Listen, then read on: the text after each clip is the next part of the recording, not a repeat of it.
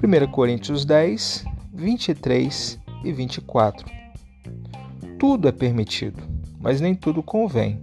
Tudo é permitido, mas nem tudo traz benefícios. Não se preocupe com o seu próprio bem, mas com o bem dos outros.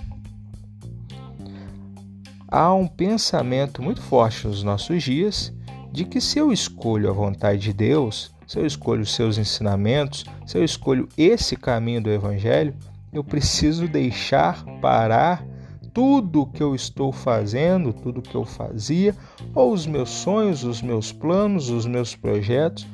E é uma grande mentira.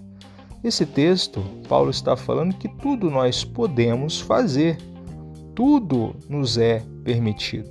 Porém, a nossa grande é, falta de entendimento, a nossa grande limitação nos faz pensar que para escolher Deus eu tenho que parar de viver. A verdade é que Deus não quer troca de favores. Deus não quer que você o queira para ter que ler a Bíblia, para ter que orar, para ter que ir ao culto. Ele quer que você queira fazer essas coisas.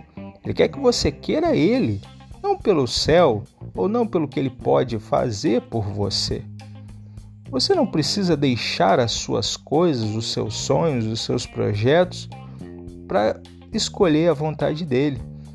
Você não precisa deixar de pensar ou de esperar coisa para o querer, ou até mesmo deixar de pecar para o querer, porque a verdade é que quando nós o conhecemos, automaticamente nós odiamos também o pecado.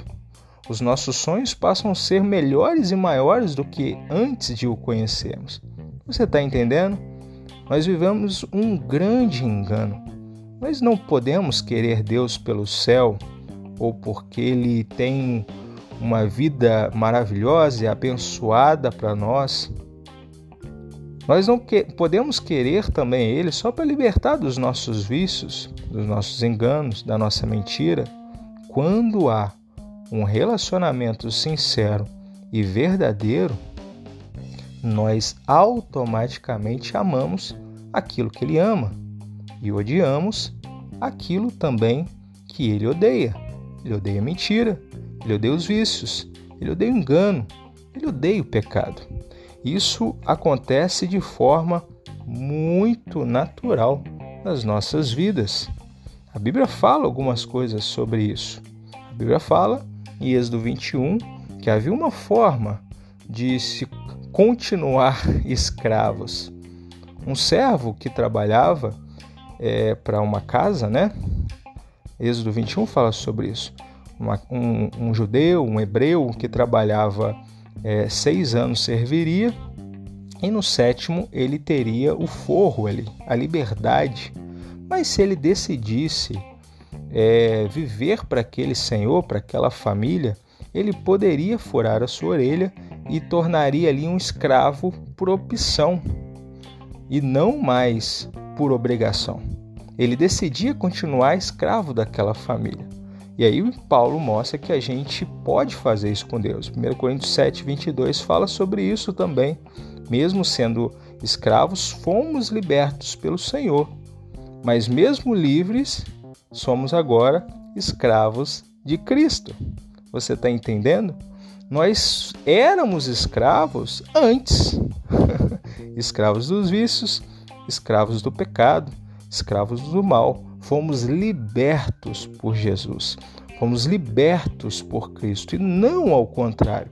Agora liberto, eu decido não viver mais nessas prisões. Eu decido ser escravo agora dele, mas não por obrigação, agora por opção. Você pode tudo, tudo é lícito, tudo é permitido, mas nem tudo faz bem para você, nem tudo faz bem para sua família, nem tudo faz bem para o seu próprio ego. Pense nas pessoas, pense nos outros, queira o bem como um todo e não só para o seu próprio umbigo. E sobre a liberdade? Faz sentido para você? Deus abençoe a sua vida.